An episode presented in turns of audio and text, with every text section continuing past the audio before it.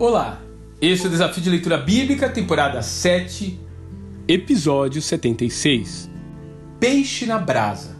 João, capítulo 21. Pedro já não aguenta mais ficar parado. Ele já sabia que seu mestre estava por aí, vivo em algum lugar. Mas e agora? Qual seria o próximo passo?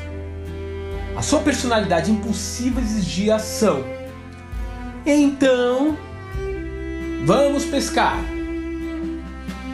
Ele estava perdendo foco.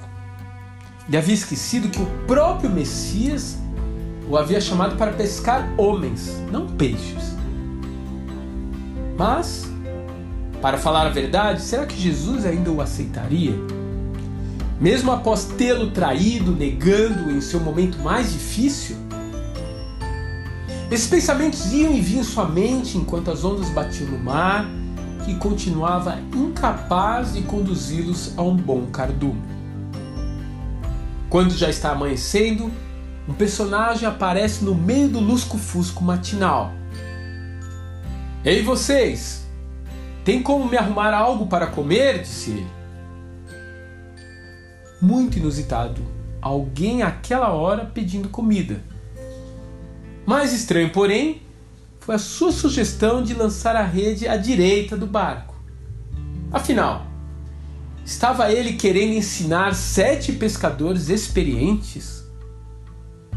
Somente quando o milagre da pesca abundante ocorre é que Pedro e João se entreolham e dizem: É ele. Em seu estilo Pedro de ser, o impulsivo discípulo se joga no mar e vem correndo ver seu senhor. Ele quer ser o primeiro a encontrá-lo.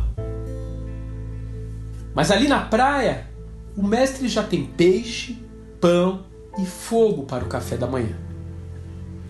Ele realmente não precisa nem de comida nem de dinheiro. Tampouco está esperando uma retratação dos seus discípulos fugitivos. Mas ele está ali para manter de pé o convite inicial você está disposto a me seguir?